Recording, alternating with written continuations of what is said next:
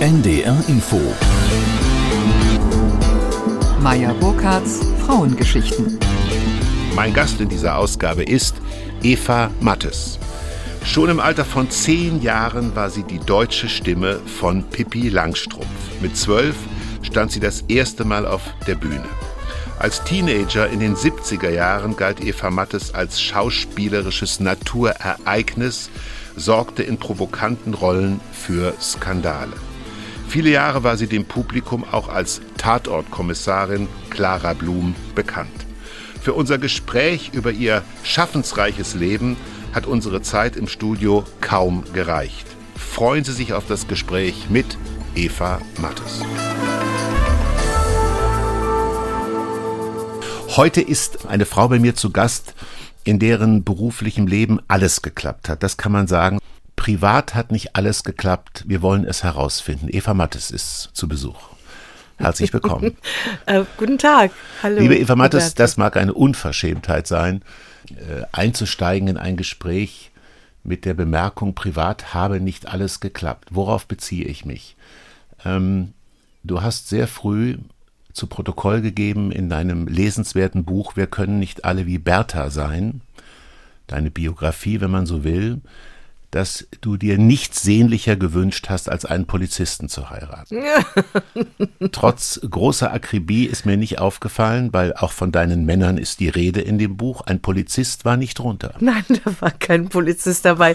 Nun musst du dazu sagen, dass ich da ungefähr drei Jahre alt war, ja. als ich das äh, mir gewünscht habe, weil mich ja ein Polizist, nachdem ich zu, von zu Hause weggelaufen bin, gerettet hat. Also eigentlich zwei im, im VW Käfer mich nach Hause gebracht haben und ich auf dem Schoß dieses Polizisten auf dem Beifahrersitz sitzen durfte und mich dann gleich in ihn verliebt habe und dachte, ich will heiraten, ich will einen Polizisten heiraten, wenn ich groß bin. Das war klar. Hat nicht funktioniert, nein. Du hast dich in deinem Leben häufig und gerne verliebt. Ja. Ist es ein, ähm, äh, ja, hast du dich verschwendet in deinem Leben? Verströmt? Oh, es ist ein schöner Begriff. Ich möchte gerne dazu Ja sagen. Ja. Also auf der Bühne tue ich das mhm. auch. Ja. Also ich, ich gebe wirklich mein Herz auf der Bühne ja. runter in den Zuschauerraum. Und ich meine jede einzelne Person da Besonders bei Liederabenden, weil da immer sehr viel Persönliches drin ist. Äh, privat, klar, habe ich mich auch verströmt. Also ich verliebe mich gerne, weil das ist einfach so ein tolles Lebensgefühl. Das gibt mir so viel Kraft und dann brauche ich äh, also wenn ich mich zum Beispiel in einer Produktion verliebt habe in meinen Partner, dann ging ja alles wie von selbst. Ja. Peter Zadig war immer total glücklich. Ach, jetzt hat sie sich verliebt, ja, jetzt ist alles jetzt kann gut. Nichts ja. mehr schiefgehen. Jetzt kann überhaupt nichts mehr schiefgehen, weil als wir Othello geprobt haben, da kam ich immer zu ihm und hat gesagt, habe gesagt, Peter, ich weiß nicht, was ich spielen soll. Und er hat gesagt, ach Liebling, schau den Uli an. Also Uli Wildgruber. Ja. Und das habe ich dann getan, so lange, bis ich so verliebt war in ihn, dass ich sich wirklich auch alles von alleine quasi spielte behaupte ich jetzt so, aber es ist einfach so ein schönes Lebensgefühl, ist, oder? Ich Findest du das nicht? Ich, äh, es fällt mir schwer, mich zu verlieben. Wirklich? Aber um mich soll es hier nicht gehen. Aber bei mir war die Schwelle immer recht hoch. Ähm, ich weiß nicht, ob das gut oder schlecht ist, aber du sprichst gerade von Peter Zadig. Du hast über ihn geschrieben, äh, nicht nur, dass es eine der wesentlichen künstlerischen Begegnungen deines Lebens gewesen ist, sondern auch, dass ihm am liebsten gewesen sei, wenn ein Schauspieler gar keine Familie hatte.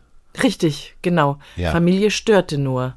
Klar, weil Mhm. dann hat äh, seine, seine Darsteller haben dann irgendwelche anderen Probleme im Kopf. Weiß ich nicht, die Kinder müssen abgeholt werden oder das Kind ist krank Ja. oder der Mann beschwert sich, es gibt Streit zu Hause. Wie es so das ist. alles fließt in die Probe rein Ja. und das ist hinderlich.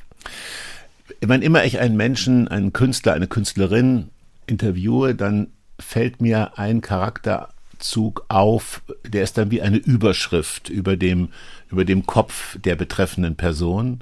Äh, Das mag ein Substantiv sein, das mag ein Adjektiv sein. Und als ich das abgeschlossen hatte, mich mit dir zu beschäftigen für dieses Gespräch, dann habe ich gedacht, Familie. Das Wort, was ich mit Eva Mattes in Verbindung bringe, ist Familie. Kann es sein, dass du den Schauspielerberuf auch gewählt hast, weil du eigentlich Mitglied einer künstlerischen Familie sein wolltest. Ja, das ist exakt. Ja, ich denke schon. Also auch. Wobei ich dann trotzdem auch immer, also ich, schwer zu sagen. Also ich habe mich einerseits mit dem Beruf aus meiner Familie in gewisser Weise rausgezogen. Mhm. Also, dass ich mich selbstständig gemacht habe, war, glaube ich, ganz wichtig für mich. Äh, und das habe ich irgendwie mit meiner Nase, die ich schon sehr früh, also mein Instinkt hat mir das gesagt, irgendwie weg hier raus und ja. spielen und so und da ist der Weg. Und andererseits hatte ich auch immer Sehnsucht nach einer Familie. Ich wollte zum Beispiel auch gerne zu den Pfadfindern gehen. Oder das fand mhm. ich immer ganz toll, Abenteuer und so. Zu einer Gruppe. Ja, so eine Gruppe, ja. wo man so gemeinsam ja. irgendwie was macht und durch die Wälder streift und mhm. irgendwie so. Hm so gemeinsam zusammen irgendwie tolle Sachen macht. Aber zum Beispiel, ähm, ich wollte mit Fassbinder ans THT gehen, aber bin dann doch. Theater kurz, am Turm in Theater Frankfurt. Theater am Turm in Frankfurt und bin dann aber doch kurz vorher abgesprungen, ja. weil ich gemerkt habe, das ist überhaupt nicht meins, mhm. so wie der das macht, das Theater. Das hat mir nicht gefallen. Aber die, die Arbeit mit Peter Zadek, das war dann doch Familie. Also wir sind ja immer noch, die, wir Schauspieler, die wir jetzt noch übrig sind, wir werden immer weniger, weil leider immer mehr sterben. Ähm, wir sind die Zadig-Familie mhm. immer noch. Ja. Gehen wir mal zurück zur Familie, die du vorgefunden hast als Kind und die kann man sich ja bekanntlich nicht aussuchen. Deine Mutter war eine berühmte Schauspielerin, Uferschauspielerin und Tänzerin ihrer Zeit, äh, Margit Sümo, und dein Vater war ein sehr gut beschäftigter, sehr erfolgreicher Filmkomponist, Willy Mattes. Ähm, der, der, der Tod deines Vaters jährt sich im, am 30. Juli zum 20. Mal. Er ist äh, 2002, am 30.07.2002 in Salzburg verstorben. Er war ein Mann, der auch gewalttätig war. Die Rotweinflasche flog durch den Raum, so schreibst du, in die Richtung, wo deine Mutter stand. Ja. Konntest du ihm je verzeihen? Ich frage das, auch ich hatte einen gewalttätigen Vater und ich hätte große Hochachtung, wenn du einem gewalttätigen Vater verzeihen könntest. Ich konnte es nie. Ich konnte das, ja. Ja. Sehr relativ bald. Naja, ich habe immer gedacht, wie gut, dass ich ohne den aufwachsen durfte. Die Eltern ließen sich scheiden. Genau, als ich zwei getrennt. Jahre alt war. Ja. Und ich bin sozusagen, es gab dann nur eine kleine Phase meines Lebens, die reicht allerdings bis heute. Da war ich vier Jahre alt, da hat mein Vater meine Schwester und mich entführt. Ja. Und äh, das war dann nicht so schön, weil ich war dann plötzlich ein halbes Jahr ohne Mutter. Was war der Hintergrund der Entführung? Also laut meiner Mutter wollte er meine Mutter einfach erpressen, wobei mhm. ich diese Erpressung nicht verstehe. Meine Mutter war damals auf Tournee mit Sarah Leander und hatte uns beide Kinder mit dem Kindermädchen in München gelassen, aber mhm. gut versorgt. Ja. Und es fehlte uns an nichts. Und mein Vater wollte, dass meine Mutter aufhört zu arbeiten. Wobei ich das nicht verstehe. Ich verstehe den Sinn dahinter gar mhm. nicht.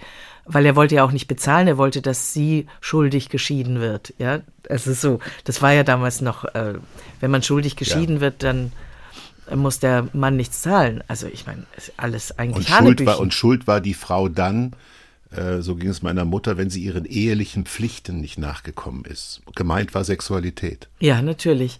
Aber mein Vater hatte meine Mutter wegen einer anderen Frau verlassen. Das ist einer Schönheitskönigin. Ganz, genau, die Schönheitskönigin Christel Schark. Mhm. Also das war ganz eindeutig. Und ähm, er hat schon ganz schön viele schlimme Sachen mit meiner Mutter gemacht. Die möchte ich jetzt hier aber nicht ausbreiten. Nun, das war für mich eine dunkle Zeit da am Chiemsee mit vier Jahren.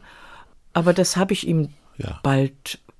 Du hast gerade den Namen Zara Leander erwähnt und du hast auch Zara Leander als Kind kennengelernt.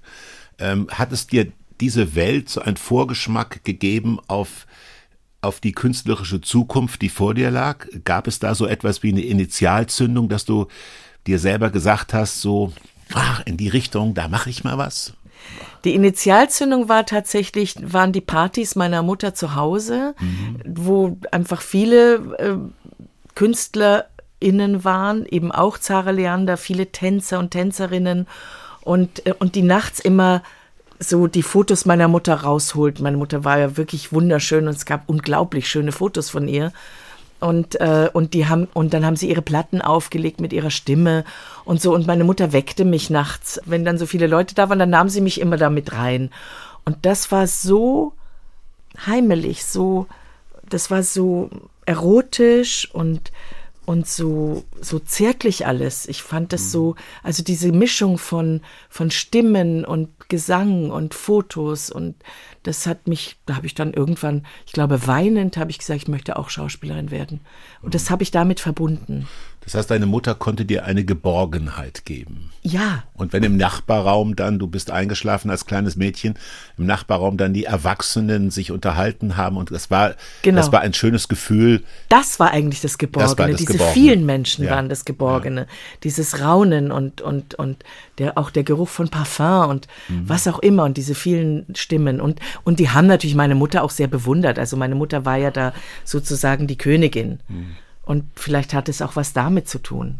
Und sie hat einen zauberhaften Satz gesagt zu dir und deiner Schwester, wenn ihr, wenn es zu spät wurde und ihr musstet am nächsten Morgen wieder zur Schule, dann hat sie gesagt, ihr müsst jetzt einfach schneller schlafen. Ja, genau. Das ist ein süßer Satz. ja, ihr müsst schneller schlafen. Ja, ja.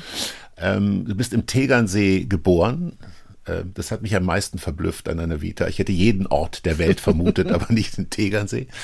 Gab es, als du so Teenager wurdest, du bist ja sehr früh vom, vom Film, vom Theater entdeckt worden oder hast dich selber entdeckt vielleicht sogar.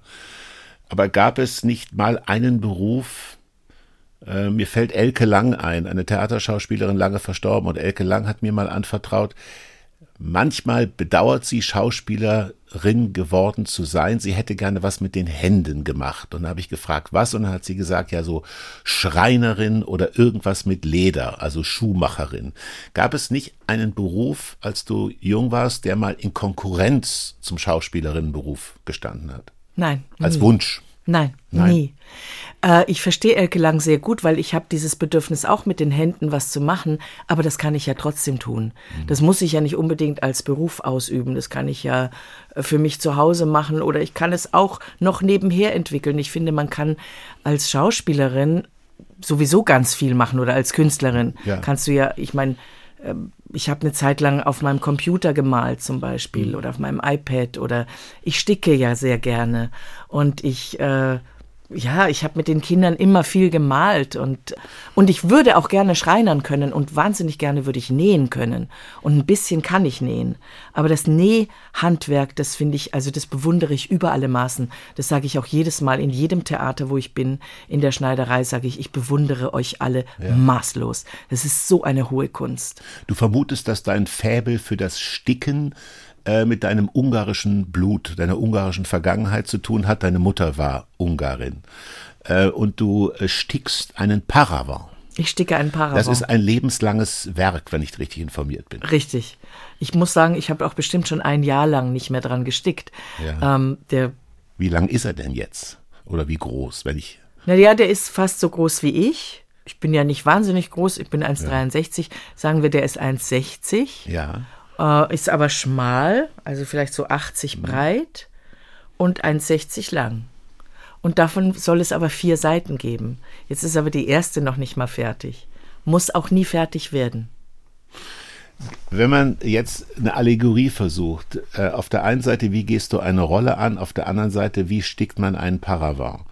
Hast du eine sehr genaue Vorstellung, wie der Paravan auszusehen hat, wenn du jetzt dich vielleicht mal wieder dran setzt, oder lässt du dich da leiten von deinen Gefühlen, von deinen Stimmungen und jetzt gefragt auf die Schauspielerei, hast du, wenn du eine Theaterrolle anlegst, eine sehr präzise Vorstellung, wie diese Figur sich entwickeln sollte und setzt das im Idealfall gegenüber der Regie, gegenüber den Kollegen durch? Oder lässt du dich da auch Hilde Domin, ich setzte meinen Fuß in die Luft und sie trug, also lässt du dich fallen?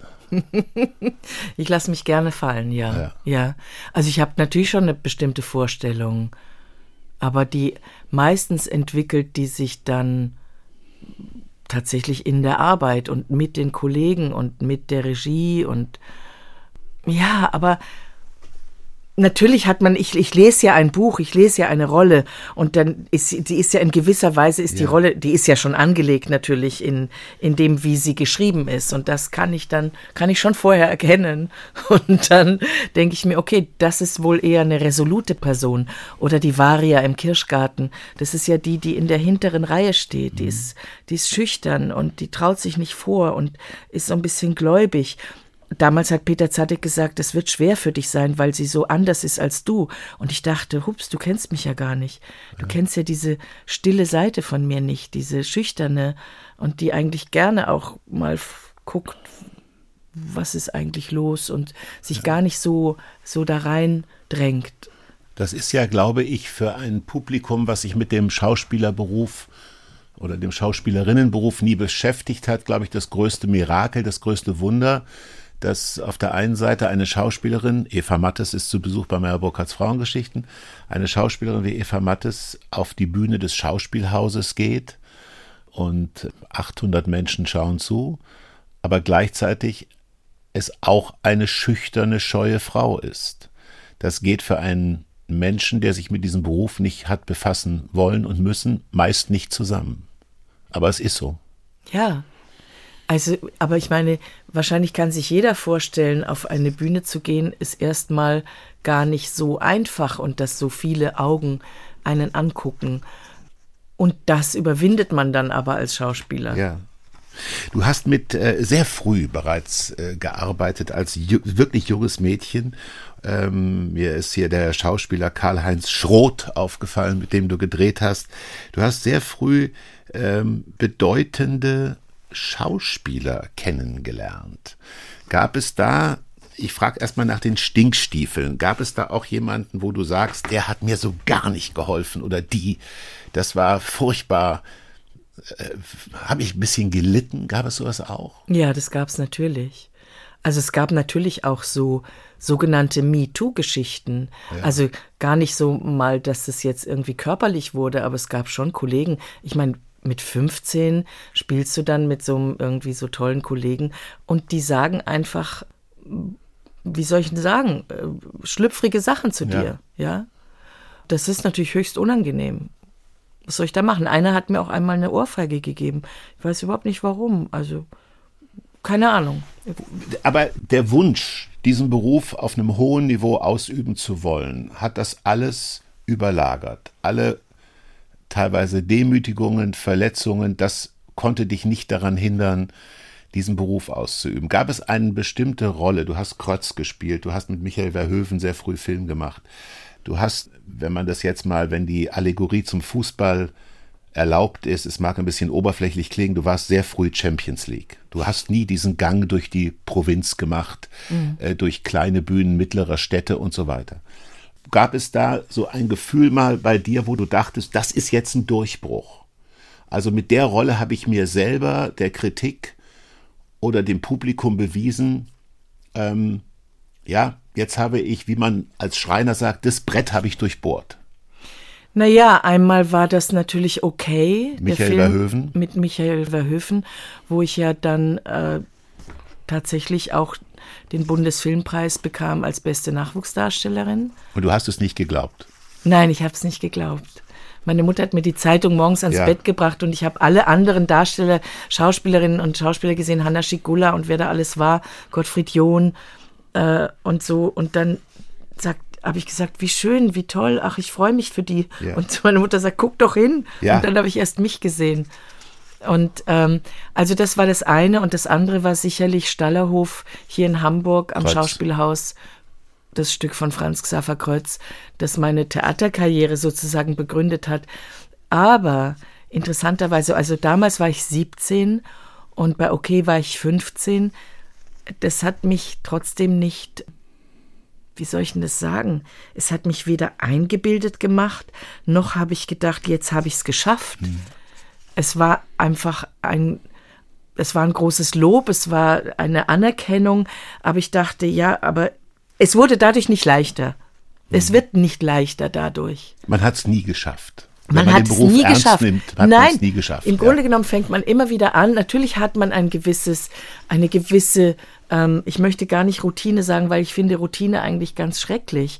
Ich möchte schon immer wieder neu anfangen und, und, und neu mit meiner Neugier an die Rollen gehen oder auf die Bühne gehen und sagen, so jetzt bin ich hier und jetzt ist es und jetzt passiert es. Mhm. Und da muss man immer wach sein auch mit den Partnern zusammen, damit das nicht einschläft, sonst wird es ja auch langweilig. Mhm. Du hast ja gerade gesagt, dass du auch von Schauspielern Demütigung erfahren hast. Und in diesem Film, okay, ging es um eine Vergewaltigung. Also du hast das, die Figur gespielt, die Rolle gespielt einer Frau, die von mehreren Soldaten vergewaltigt worden ist. Und ähm, neben den so wunderbaren Schauspielern wie Friedrich von Thun und Hartmut Becker war auch äh, Wolfgang Wolfi Fischer dabei. Und du zitierst ihn, dass er während der Probe, äh, das sagt er wohl, Mai, ich freu mich auf die Vergewaltigung. Genau. Aber das hört man nicht gern. Na doch, der Wolfi ist ja, das ist ja der Wolfi. Und vielleicht um seine eigene Scheu, der war am scheuesten von allen im ja. Grunde genommen, um seine eigene Scheu zu überwinden, hat er auch immer gesagt, mal, wie geht denn das überhaupt? Ja. Ich kann doch dir das nicht antun und so.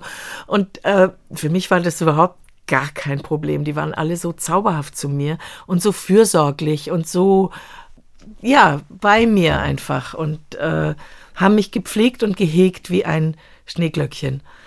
Das war ein sehr politischer Film und der Michael Verhoeven hat dir gesagt, dieser Film sei eine Art Parabel auf das Massaker von My Lai in Vietnam, aber nach Bayern versetzt. Ja. Zitat Ende. Hast du eigentlich dir der, warst du dir der politischen Dimension dieses Films überhaupt bewusst, als ein sehr junges Mädchen vom Tegernsee, sag ich mal, bei allem Respekt? bei, bei, ja, eigentlich war ich mehr München-Leim. In Tegernsee bin ich ja. ja nur geboren, aber in München-Leim bin ich aufgewachsen bis zu meinem zehnten Lebensjahr. Ähm, naja, ich, ich, ich war mir schon, mein, mein Bewusstsein, mein politisches Bewusstsein erwachte sozusagen Wuchs. gerade. Mhm. Ich, ich hatte ja, was die alle nicht wussten, auch bei OK nicht, ich hatte schon einen Freund. Mhm. Ich war ja schon durchaus auch ganz schön frühreif. In Hattest dich bereits verliebt? Ich hatte mich bereits verliebt in einen Studenten, der war 21. Ja. Und äh, der fuhr mit mir nach Dachau ins Konzentrationslager und hat Verstehe. mir das alles gezeigt. Ja. Also ich bin da schon aufgewacht und ich habe allerdings, wenn ich im Fernsehen die, die Demonstrationen äh, gesehen habe gegen Vietnam und auch, wo es ja dann auch oft wirklich so zu Gewalttätigkeiten kam, da habe ich geweint. Mhm. Und habe zu meiner Mutter gesagt, wieso, warum müssen die, warum müssen die Menschen sich so schlagen und warum ist so viel Gewalt? Aber also da, das, ja. Mein Eindruck war aber auch, dass du diese Welt, die du betreten hast, hast genießen können. Michael Verhoeven war schon damals mit Senta Berger verheiratet, die dann irgendwann am Set auch auftauchte von OK. Und du schreibst sehr süß in deinem Buch, ich, die kleine Eva Mattes, lag jetzt in der Badewanne von Senta Berger und wurde liebevoll von ihr umsorgt. Ich schwebte auf Wolken. Ja, ich du hast das auch be genossen. Ja, aber dieses, natürlich habe ich das genossen. Ja. Ich habe ja Senta Berger verehrt und tue das bis heute. Mhm. Ich liebe diese beiden Menschen. Also Michael Verhoeven und, und Senta sind einfach, obwohl wir uns gar nicht oft sehen, aber die sind immer irgendwie da für ja. mich so. Also in, war, in, mir, in mir, ne? Ja. Sie war auch äh, Gast bei Meyer Burkhardts Frauengeschichten, äh, möchte ich der Vollständigkeit halber erwähnen. Ähm, das Kapitel in deinem Buch schließt mit den Worten, ich wollte nicht in der Klatschpresse stehen, kein Star sein, nicht in der Münchner Bussi-Gesellschaft äh, auftauchen. Das ist ja doch etwas, was, ja, es ist eigentlich schade, dass es dich auszeichnet, dass nicht mehrere Schauspielerinnen diesen Weg gehen, dass sie ihr Privatleben und den Glamour-Aspekt ein bisschen zurückfahren. Das war dir nie wichtig. Nein, im Gegenteil. Das war das sozusagen, das war das Negativbeispiel, ja. das ich durchaus von meiner Mutter hatte. Für meine Mutter war das sehr wichtig und für mich nie. Mhm. Hast du deine Mutter mal kritisiert in so einem Mutter-Tochter-Konflikt? Hab ich. Hast ja. du? Ganz böse habe ich das gemacht. Ja. ja. Wie hat sie darauf reagiert? Also sie war verzweifelt, weil sie ähm, ich habe das ja öffentlich gemacht. Es gibt einen Film, Eva Mattes Fragen an, an eine, eine, Mutter. Mutter. Ja. Margit Sümo. Mhm. Äh, das war für sie ganz furchtbar, weil das, das, das Furchtbare für sie war, dass alle ihre Freunde gesagt haben, was hast du für eine schreckliche Tochter. Aber sie hat sich dem ausgesetzt. Sie hat sich dem ausgesetzt. Das hat mich bewundert, ja, ja. äh, fand ich bewunderungswürdig. Finde ich auch. Äh, denn äh, dass sie wusste ja in etwa, was auf sie zukam ja, also ich habe sie schon überrascht, weil das war, der Film war so nicht vorgesehen. Es ja. war eigentlich so ein ganz herkömmliches Porträt vorgesehen. Und dann hat mich ein Freund aufgestachelt und hat gesagt, was machst du denn da ja. für ein Kitsch? Sie war, ein Ungar, sie war eine Ungarin, sie war ein Star ihrer Zeit, sie war Uferschauspielerin. Du schreibst, äh, schreibst auch sehr bewegend, äh, den Abschied von ihr, als sie gestorben ist, wo du und deine Schwester, Eva Mattes ist zu Besuch bei Meyer Burkhardts Frauengeschichten, was mich sehr freut, wo du und deine Schwester äh, die Gelegenheit, äh, ihr habt die Gelegenheit gehabt, sich von ihr zu verabschieden. Ja, das hatten und wir. Hilft der Theaterberuf, der Beruf der Theaterschauspielerin, das ist ja Gegenwartskunst. Das heißt, nach der Derniere, nach der letzten Vorstellung, wenn man es nicht gesehen hat, kann man es vielleicht noch erzählt bekommen von jemandem, der drin war, aber es ist immer nur der Augenblick. Hat ähm, das denn dein Verhältnis zum Leben geprägt? Zum Beispiel zum Abschied von der Mutter, dass alles nur jetzt ist? Tja, das weiß ich gar nicht. Das weiß ich nicht. Aber also ich hatte, ich, ich kann nur sagen, dass ich eine Zeit lang zum Tod ein sehr gutes Verhältnis hatte. Hatte, muss ich sagen, weil jetzt ist es nicht mehr so gut. Das lag schon daran, dass ich äh, zu diesem Zeitpunkt äh, viel meditiert habe. Ich habe vier Jahre lang jeden Tag meditiert und, und, und so Seminare auch gemacht. Und auch, und das äh, Seminar über den Tod war mein Lieblingsseminar, weil das auf einmal mir gesagt wird, okay, ich bin ja noch gar, ich bin ja gar nicht das erste Mal auf der Welt und war eh schon ja. ganz oft da und komme auch wieder, wenn ich so, das, das hat mich auf einmal so, äh, getröstet. Und das ist ja auch sicher ein Trost. Übrigens sagt Marlene Dietrich, dass sie, mhm. sie hat daran nicht geglaubt. Aber sie, sie versteht, dass das ein Trost ist für Menschen.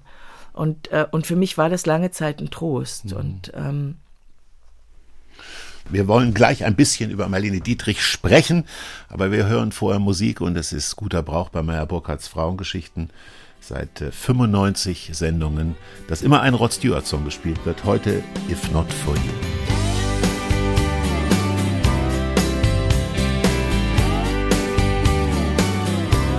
If not for you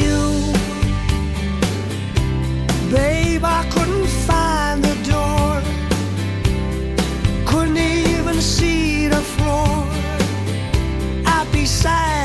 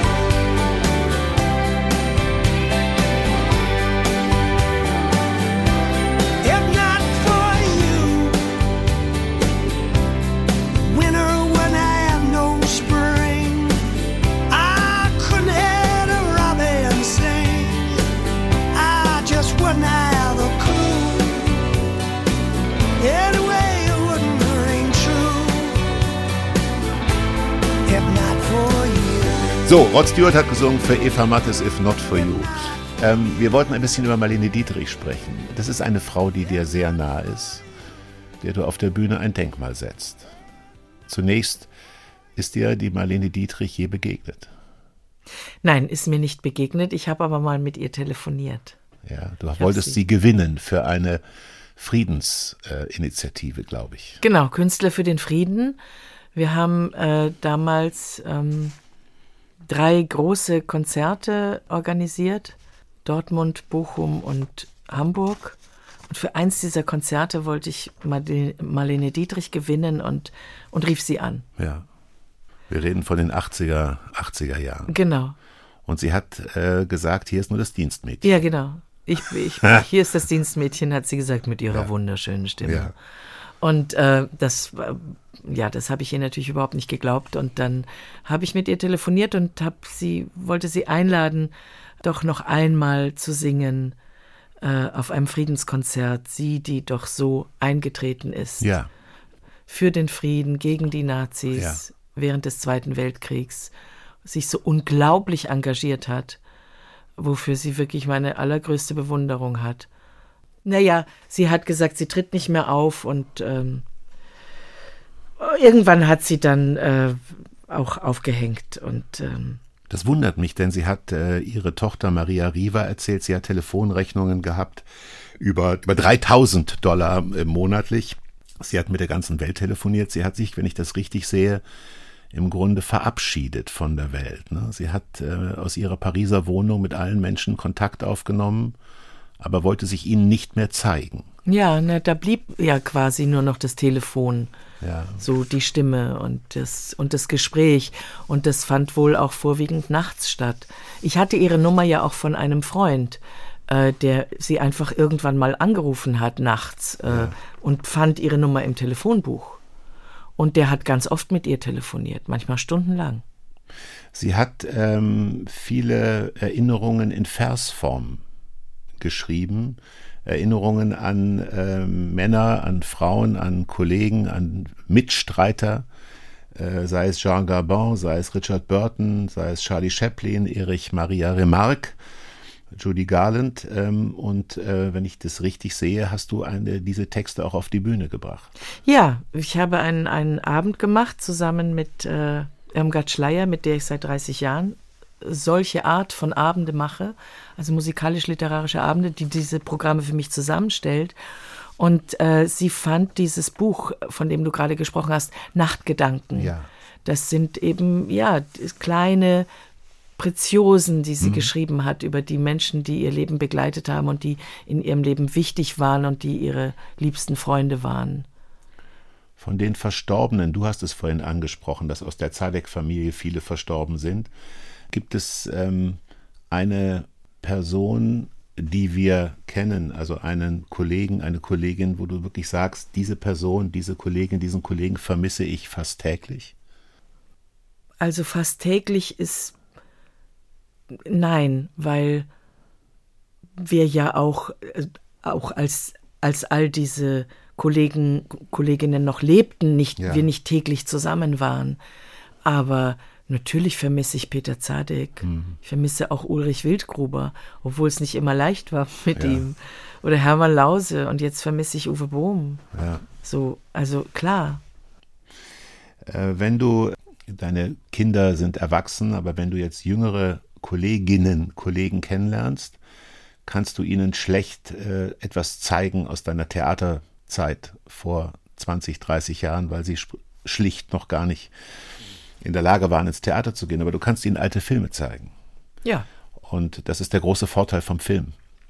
Und ähm, ein Film, der für mich der wichtigste Film war, als ich jung war, war, äh, und ich würde sogar so weit gehen, das war der Film, der, als ich den in Kassel gesehen habe im Kino, das war der Film, wo ich die Entscheidung getroffen habe, ich werde Filmproduzent, das war der Film Supermarkt. Äh, von Roland Klick und ähm, es ist eine Ironie des Schicksals. Als ich auf der Hochschule für Fernsehen und Film HFF in München war, war Roland Klick mein Lehrer. Ach, gut. Was mich sehr, was mich sehr äh, gefreut hat. Und das, was mich interessiert, ist dieser Film Supermarkt, der ein in Hamburg spielte und ein, ja, ein Milieufilm war. Ähm, Roland Klick hat ganz anders gearbeitet als viele andere Regisseure. Und zwar, er hat beispielsweise, der Protagonist äh, dieses Films Supermarkt war ein Laiendarsteller. Ähm, der, äh, du musstest auf St. Pauli spielen, eine Prostituierte. Aber der Set war nicht äh, abgesperrt, sondern du musstest spielen mit versteckter Kamera mit ähm, Männern, die auf, dem, auf der Reeperbahn zufällig vorbeigingen und musstest das in dein Spiel einbeziehen. Die Aufgabe war, ich sollte mit einem Teller Spaghetti aus einer Kneipe kommen und, äh, und betrunken sein und äh, am besten wäre es, sagte Roland Klick, wenn um dich herum eine Traube entsteht von Menschen, ja. die sowieso gerade auf der Reeperbahn flanieren. Ja. So, nachts. Und dann habe ich gedacht, also ich war damals, was war ich, war 18, ich war schon am Schauspielhaus, aber ich dachte, das ist eine Aufgabe, das kann ich nicht. Hm. Das habe ich ihm aber nicht gesagt. Ich ja. habe ge gesagt, ja, okay, gut. Aha. So, dann habe ich mich in diese Kneipe zurückgezogen, die für uns angemietet war. Da, da war nur der zweite Aufnahmeleiter und der Maskenbildner. Und ich habe zu denen gesagt, gebt mir mal ein Glas Dornkart. Und da haben die mir so ein Wasserglas voll Dornkart gebracht und das habe ich ex ausgetrunken. Ja. Und ich habe auch vorher gesagt, es ist meine Verantwortung und ich mache das jetzt, weil anders weiß ich nicht, wie das gehen soll. Ja. Und nach irgendwie fünf Minuten habe ich gesagt, kannst du mal fragen, ob die jetzt so weit sind, weil ich kann ja. jetzt gar nicht mehr stehen. Und dann, und dann waren die Gott sei Dank so weit draußen. Auf, dann haben die beiden, äh, der Maskenbinder und der Aufnahmeleiter, mich rechts und links genommen und haben mich vor die Tür, hinter die Tür gestellt, haben mir den Teller Spaghetti in die Hand gegeben, haben die Tür aufgemacht. Ich musste drei Treppen runtergehen und bin der Länge nach auf die Reeperbahn geflogen. Äh, also eine Bauchlandung gemacht. Spaghetti flogen vor mir her. Ich guckte nach oben und es stand eine Traube von Menschen um mich herum. Ja. Und ich dachte in meinem Suff, ich war volltrunken, oh, das hat ja schon mal funktioniert. Ja. Also ich war trotzdem noch da. In, in, meinem Hinterkopf lief ein Band, Eva Mattes, Schauspielhaus, Eva Mattes, Schauspielhaus. Irgendwie, das hat mich so gehalten. Und ansonsten habe ich mich verkauft für 500 Mark an die, an die Matrosen, die da standen mit in weißen Matrosenanzügen und und es war unglaublich, dann kam ein Schäferhund und dann kamen tatsächlich zwei oder drei Luden, na, wie heißen die? Zuhälter. Zuhälter, danke, die tatsächlich engagiert waren, ja. aber auch, das waren echte Zuhälter, die haben mich dann wieder reingezerrt in dieses mhm. ganze Ding und, und der Jost Vacano hat das einfach mit seiner versteckten Kamera ganz wunderbar aufgenommen. Ja. Das ist wie so eine Fellini-Szene. Just, also das war ohnehin ein hochbesetzter Film. Just Vacano Kamera. Ich glaube, Michael Rehberg hat mitgespielt. Ja.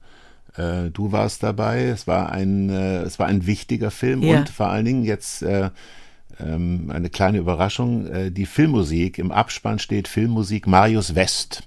Und äh, hinter Marius West, Sie mögen es ahnen, verbirgt sich Marius Müller-Westernhagen, der damals noch gänzlich unbekannt war. Ich glaube, seine erste LP, die da hieß Das erste Mal, war noch nicht draußen. Und ähm, wir hören uns mal rein. Der Titelsong hieß Celebration und aus dem Film Supermarkt von Roland Klick.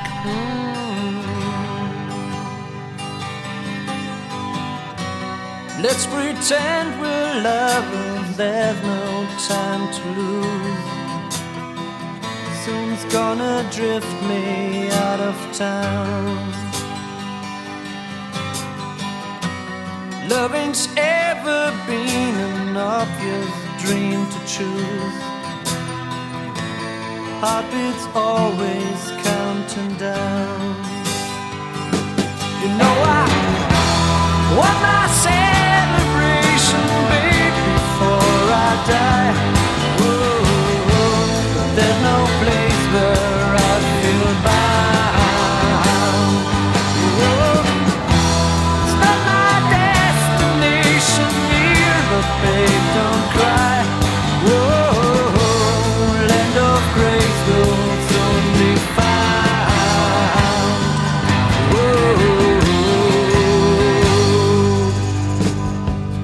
Marius Müller-Westernhagen sang Celebration aus dem Film Supermarkt von Roland Klick äh, aus den späten 70er Jahren und Eva Mattes ist zu Gast bei Meyer Burkhardts Frauengeschichten. Werner Herzog, um einen anderen äh, Regisseur, Filmregisseur zu nennen, wenn man jetzt, wenn es Fernseh wäre, meine Damen und Herren, Eva Mattes reißt die Hände hoch und lehnt sich zurück.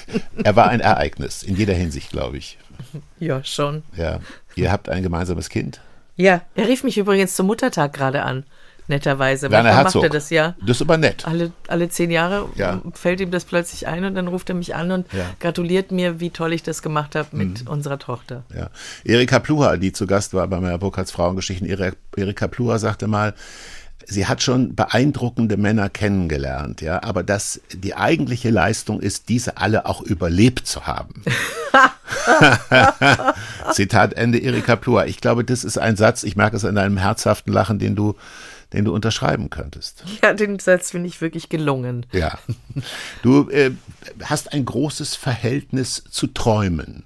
Also wenn du, du führst auch ein Traumtagebuch. Äh, wie darf ich mir das vorstellen? Äh, hast du immer einen, einen Schreibblock am Bett liegen mit einem, mit einem Bleistift und äh, notierst ja. dann? Und ja, weißt du denn morgens auch, was du geträumt hast? Äh, manchmal ja, oder ich wach eben mitten in der Nacht mit einem Traum auf und dann allerdings bewerte ich ihn manchmal, was ja. nicht so toll ist, weil dann denke ich an, ja, nee, so toll ist der Traum, ich muss ihn, muss ich mir nicht aufschreiben, aber, oder ich denke, ich, ach, den weiß ich morgens auch noch und dann weiß ich ihn nicht mehr. Also es ist schon gut, wenn man, wenn ich es sofort aufschreibe. Aber natürlich schreibe ich nicht jeden Traum auf. Ich schreibe schon nur die Träume auf, die mir die mir was sagen, die mir was geben, die, die tatsächlich ein, ein Bildnis geben von meinem Leben, eine, eine, eine Auskunft auch durchaus. Ja, und Träume sind ja eine sehr private, intime Geschichte und ich würde das deshalb auch nicht fragen, wenn du es nicht selber thematisiert hättest. Äh, erlebst du denn eine Entwicklungsgeschichte, eine dramaturgische Entwicklungsgeschichte bei deinen Träumen? Anders gefragt, hast du vor zehn Jahren ein anderes Traumrepertoire gehabt als heute? Nein. Das Traumrepertoire ist eigentlich, also im besten Fall sind es tatsächlich Erklärungen. Mhm. Also ich kann, ich kann sagen, dass ich, dass ich zweimal von einem Menschen geträumt habe, der mir sehr, sehr, sehr nah ist. Äh, und zweimal hat mir dieser Traum, also beide Träume, haben mir gesagt, dieser Mensch kann auf sich acht geben. Der sorgt für sich.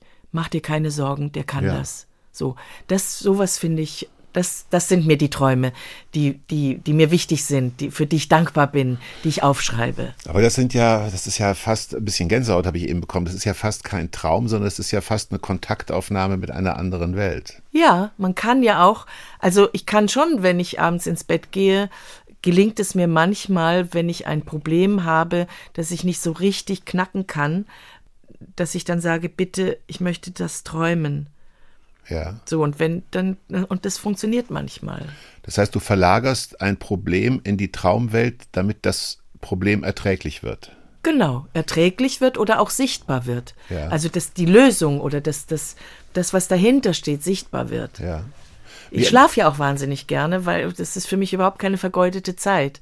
Und je mehr ich träume, auch wenn es schreckliche Träume sind, gibt ja auch Albträume manchmal, so Träume, wo ich denke, Gottes Willen, hm. gut, dass ich aufgewacht bin. Äh, aber auch dafür bin ich dankbar.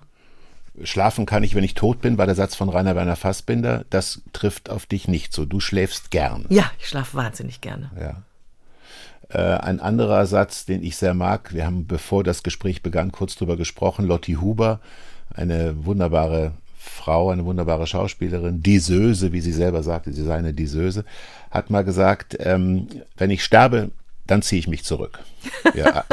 ja. Ähm, es gibt, äh, gibt es eine, eine Vorstellung von dir, dass du sagst, ich habe jetzt so viel Theaterrollen gespielt, so viel Filme, ich habe jetzt doch noch mal künstlerisch meine ich, was auf was ganz anderes Lust. Ich möchte jetzt Malerin in Simbabwe werden oder Nein. Nein? Nein, möchte ich nicht. Möchte ich nicht. Ich habe, äh, ich liebe Blumen. Deswegen wahrscheinlich auch die Stickerei. Also ich, ja. ich sticke ja auch viel Blumen, auch, auch anderes, aber natürlich ist es meistens irgendwie blumig. Ähm, und ich liebe es, Blumen zu pflanzen, mhm. auszusehen. Du bist Gärtnerin. Du ja, bist gerne Gärtnerin. Ja, und das zu sehen, was dann kommt und wie die wachsen. Im Moment kann man zuschauen, ja. wie die Pflanzen wachsen. Ja, wir nehmen dieses Gespräch im äh, Mai auf. Ja. Äh, es ist draußen Frühling ja. und der Frühling. Äh, ich habe, ich glaube, auch deshalb wirst du nie einen Beruf finden, der im Wettbewerb stehen kann zu dem Beruf der Schauspielerin, weil ich habe das Gefühl, auch im Privatleben hast du großen Spaß am Erfinden. Es gibt eine zauberhafte Geschichte in deinem Buch, wir können nicht alle wie Bertha sein, dass du beschreibst, dass du mal im BE am, also am Berliner Ensemble in der Kantine gesessen hast und Thorsten Weckerlin, der Regieassistent von, von, von Peter Zadek, dem hast du einfach gesagt, ähm, ja, also hier ist eine Frau, das ist meine älteste Tochter. Das ja. hast du in dem Moment einfach erfunden. Ja, die habest du von einem, von einem Kolumbianer bekommen, als du sehr jung warst, aber fühltest dich zu jung. Und äh, der äh, arme Thorsten Weckerlin hat gesagt, wo kommt, wo kommt denn das Kind plötzlich her? Ja, ja, her? genau. Du nee, hast ja. Spaß an solchen Ich habe Spaß an solchen Sachen, weil sie sah, Gisela heißt sie, sie sieht eigentlich unserer Familie halt einfach auch sehr ähnlich. Die passte ja. genau in das Bild rein. Mhm. Und die war plötzlich da und dann habe ich gesagt, ja, Gisela ist jetzt aus Kolumbien zu uns gekommen.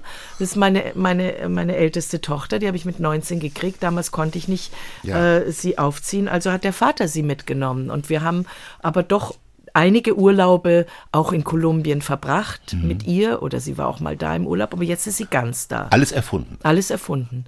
Das war eine Freundin von uns, beziehungsweise war sie damals das Kindermädchen mhm. äh, meines Sohnes. Sie hat bei uns gewohnt. Und, und sie saß lächelnd dabei. Sie fand die Geschichte auch ganz ja, toll. Aber ihr habt euch nicht vorher abgesprochen. Nein. Hat, hat, aber diese, diese rege Fantasie, ich meine, eine große Rolle in deinem Leben spielt auch Astrid Lindgren. Äh, deine Mutter hat, ähm, ist später nach Schweden gezogen. Du hast immer eine starke Beziehung zu Schweden selber auch, glaube ich, gehabt und du hast Astrid Lindgren auch persönlich kennengelernt. Ich habe sie persönlich kennengelernt mal, da war sie in Lübeck und auf einem, auf einem Kinderfilmfest und ich wollte sie einladen zum Internationalen Festival der Frauen, das ich ja. übrigens auch mit Irmgard Schleier zusammen mitgeleitet habe. Ähm, und da wollten wir sie einladen und da habe ich sie besucht zusammen mit meiner Tochter, die, sie war damals, glaube ich, acht, meine Tochter. Ich war unglaublich schüchtern bei Astrid Lindgren. Also so, dass ich mich eigentlich heute dafür ein bisschen schäme.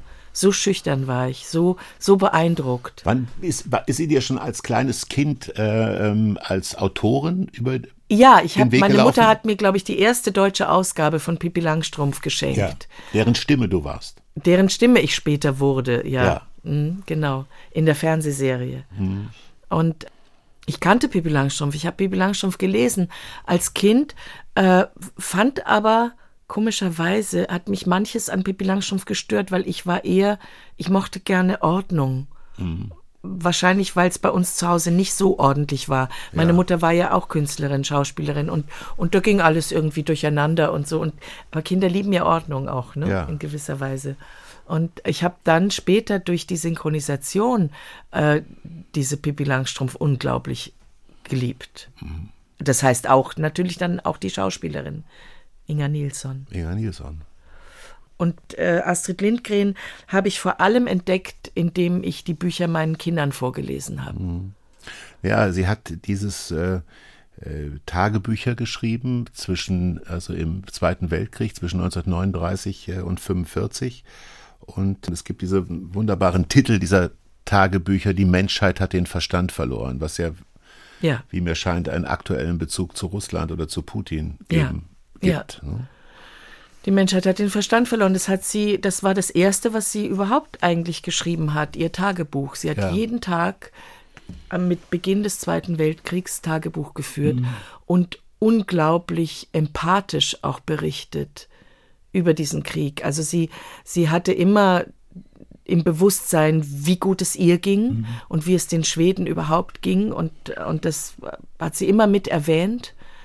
Äh, auch wie selbst deutsche Soldaten ihr Leid tun, weil sie sagt, es können nicht alle Nazis sein, das kann gar nicht sein. Und ähm, daraus haben wir auch einen Abend gemacht äh, mit vielen schönen Liedern und eben diesen Texten. Ich habe immer an Astrid Lindgren bewundert, wie sie, also erstens, wie wunderbar sie schreibt und wie kindgerecht sie aber das, also Faschismus vermitteln kann. Mhm. In Mio, mein Mio oder mhm. in wie heißt dieses andere, Brüder Löwenherz. Und das fand ich immer, das hat mich immer sehr beeindruckt und, und sehr, sehr berührt. Eva Mattes ist zu Gast bei Meyer Burkhardts Frauengeschichten. Zwei abschließende Fragen, liebe Eva. Die eine ist, du bist jetzt ähm, eine Weile dabei im Theaterbetrieb und im Film- und im Fernsehbetrieb, ich sage das mal so was ist die wesentliche Veränderung, die der Beruf der Schauspielerin hat erleben müssen, hat erleben dürfen? Hat sich da überhaupt was verändert? Schwer zu sagen. Also hm, im Theater verändert sich schon der Ton? Hat sich gewaltig was verändert, ja. Also sowohl in der Art, wie man spielt mhm. oder wie, welche, es werden ja kaum mehr Stücke gespielt, sondern es werden Romane zu Stücken gemacht. Mhm. Viele Schauspieler sprechen gemeinsam. Also es ist alles ein bisschen anders, aber trotzdem steht man auf der Bühne und spielt. Du sagst aber auch, die, die, die toxische Männlichkeit eines Peter Zadig, der würde heute nach, einem, nach einer Spielzeit gefeuert. Wahrscheinlich. Wahrscheinlich. Ja. also das also, hat sich, das zwischen Mann und Frau. Ja. Das hat sich verändert. Verhältnis hat sich verändert. Das hat sich verändert und das ist gut. Also ja. das ist ein anderer Ton. Man geht anders miteinander um, achtsamer, vorsichtiger. Mhm. Ähm, ja, ich meine, Peter Zadig hat nie gebrüllt, er hat nie geschrien, aber er hat schon auch ganz schöne Gemeinheiten ausgeteilt. Du hast mal eine Hospitantin verteidigt, die er ja. ungerecht behandelt hat und ja. ähm, er musste wirklich hart arbeiten, bis du ihm verziehen hast. Ja, da habe ich dann allerdings auch geschrien, ja. weil ich es einfach nicht mehr aushalten konnte, ja. wie er mit ihr umgegangen ist. Und, äh, und dann habe ich einfach drei Wochen nicht mehr mit ihm geredet und auch er konnte mich auch nicht mehr sehen weil wir da, das war Hamlet im Ham, in mhm. Hamme in Bochum, da konnten wir ja von drei Seiten, konnten die Zuschauer zuschauen. Mhm. Ich war einer von ihnen. Ja. Also habe ich mich immer während der Probenzeit dieser letzten drei ja. Wochen mein Gesicht abgewendet von Peter Zadek und das musste er drei Wochen lang aushalten, bis er dann nach der Premiere sagte, vor mir kniete und sagte, wann hörst du endlich damit auf? Und ich sagte, jetzt und alles war gut. Hamlet in Hamme, das in Bochum mit Ilse Ritter und Ulrich Wildgruber und Eva Mattes und eine großartige äh, Inszenierung. Unvergesslich. Und die zweite Frage, die wirklich abschließende Frage. Wir kennen uns nicht, liebe Eva Mattes. Wir haben uns zweimal getroffen, einmal im Zuge der Talkshow und einmal jetzt bei diesem Gespräch hier in Hamburg. Aber man hat, auch wenn man sich nicht kennt, ja doch ein Gefühl. Und mein Gefühl ist, mein Eindruck ist, du bist ein Mensch, der um Zuversicht und Optimismus bemüht ist. Ja. Ich würde sagen, das ist in mir drin. Wo kommt die Kraft, die Energie her? Weil wenn man, was der Podcast-Zuhörer, die Podcast-Zuhörerin nicht sieht, du lächelst häufig, du lächelst auch dann, wenn du ernstere Themen wählst. Wo mag dieser äh, dieser Keim für Zuversicht und Optimismus herkommen? Bist du beispielsweise religiös oder gläubig oder einfach am Leben interessiert? Ich bin nicht wirklich religiös. Ich, ich möchte einfach ich möchte, dass es, dass es uns gut geht. Mhm. Ich, ich, ich kann ein kleines Beispiel. Ich ja. habe mal äh, im grauen November in meiner Straße in Berlin äh, bin ich gegangen und es kam mir ein, ein Mensch entgegen, ein Mann entgegen und der war so, der sah so furchtbar traurig aus und ich habe den angelächelt. Mhm. Auto, ich habe darüber über sowas denke ich nicht nach. Ich habe den ja. angelächelt und der ging vorbei und ich ging auch weiter und auf einmal höre ich von hinten Danke. Ja. Er hat sich umgedreht, das Lächeln hat gewirkt. Es hat ihm tatsächlich was gegeben und darum geht es mir ganz viel. Ich würde dich bitten, liebe Eva Mattes, an drehfreien Tagen oder wenn du nicht auf einer Theaterbühne stehst, dass du häufig Hamburger Straßen entlang läufst, weil der, der Bedarf an lächelnden Menschen erscheint mir in dieser sehr schönen Stadt Hamburg, erscheint mir sehr groß zu sein. liebe Eva, Eva Mattes war zu Gast bei Meyer Burkhardts Frauengeschichten. Liebe Eva, schön, dass du die Einladung angenommen hast und extra aus Berlin gekommen bist nach Hamburg für dieses Gespräch. Es ehrt mich, es berührt mich. Vielen Dank. Sehr gerne, Hubertus. Sehr gerne. Meyer Burkhardts Frauengeschichten. Wenn Ihnen das Gespräch gefallen hat, freuen wir uns über positive Bewertungen und Weiterempfehlungen.